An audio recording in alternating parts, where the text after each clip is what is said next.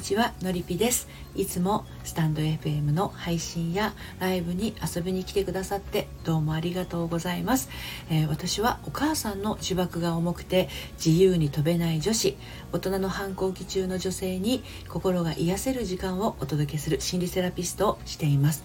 で私来週ですねスタンド FM を始めて丸1年をあの実は迎えるんですね。そこで今日は、えー、いつもラジオをね聞いてくださっている、えー、リスナーの皆さんに向けて、えー、特別企画を、えプレゼントしようかなと思ってこの配信をしています。タイトルはですね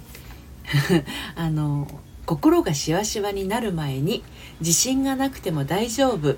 勇気の種をお持ち帰りいただく45分無料相談というものになります。はい、でこれを企画しようとしたきっかけはこの9月に入ってからの急激なこう気温の変化によってその空気の乾燥をね感じた時にひらめいた企画なんです。簡単に言うと私はあの季節の変わり目をですねあのお風呂上がりに感じることが多いんですね。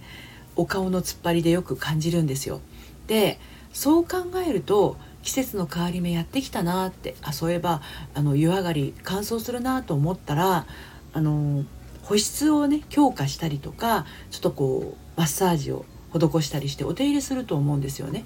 でそうやってあの自分の外面的な部分にはすぐ気づきやすいと思うんですよ、まあ、割と誰もがそうだと思うんですけどあとはなんか爪がこうガサガサしちゃってるなと思ったらツヤツヤツヤツヤにするようなあのケアをしてあげたりとか髪の毛がちょっと傷んでるな枝毛が出てきたなとか切れ毛になってるなと思ったらそろそろ美容院に行ったり、まあ、トリートメントしなくちゃなっていうふうに対処しようとするんですよね。うん、それなんだけども心が傷ついてる時とか、まあ、弱ってたりする時って、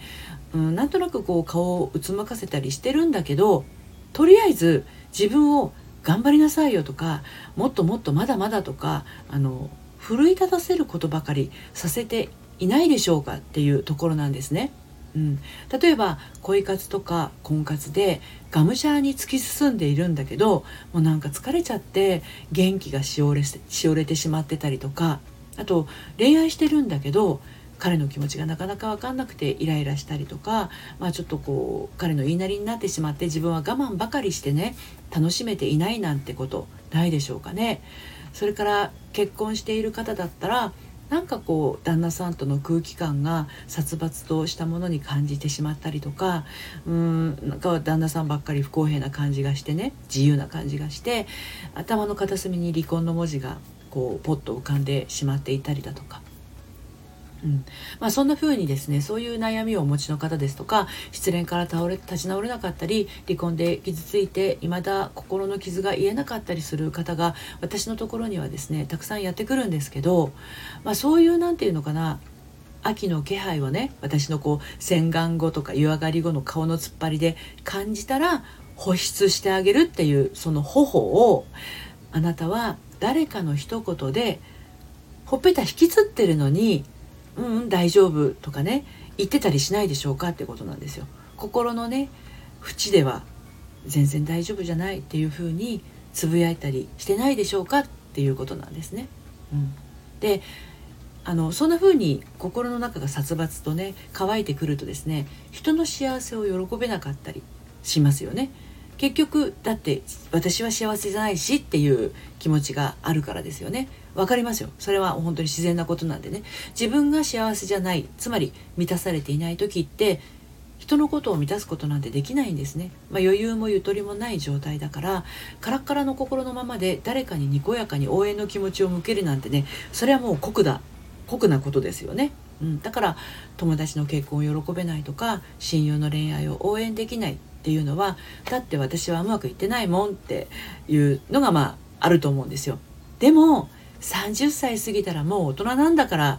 我慢してねよかったねって言わなくちゃいけないんじゃないのかなとかね、うん、LINE なんかでそういうねお友達のあの嬉しい報告をもらっても「はあ」ってね一息ため息ついてからようやく「おめでとう」って返したりとかそういうのねできなくたっていいんですよ。うんそうそうできなくてもいいんです。でそういうねあの心の感想はあなたのザラザラっとした心の感想っていうのは表に見えない分ね誰も気づいてくれないものなんですよ。でも誰よりも身近にいるあなたがね誰よりも大切なその自分の気持ちに気づいてあげることができずにいたらどうなるでしょうかね。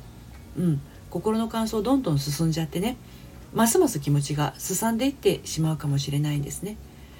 はい、でここでねちょっとねあの自分を満たすっていうことをやって一気に逆転した女性の話をしたいんですけど今年4月ですね私のところに相談に来たアラサー女性はですね、まあ、5年近くお付き合いしていた彼からねあの急に振られてしまったんですね。泣きながら相談にやってこられました。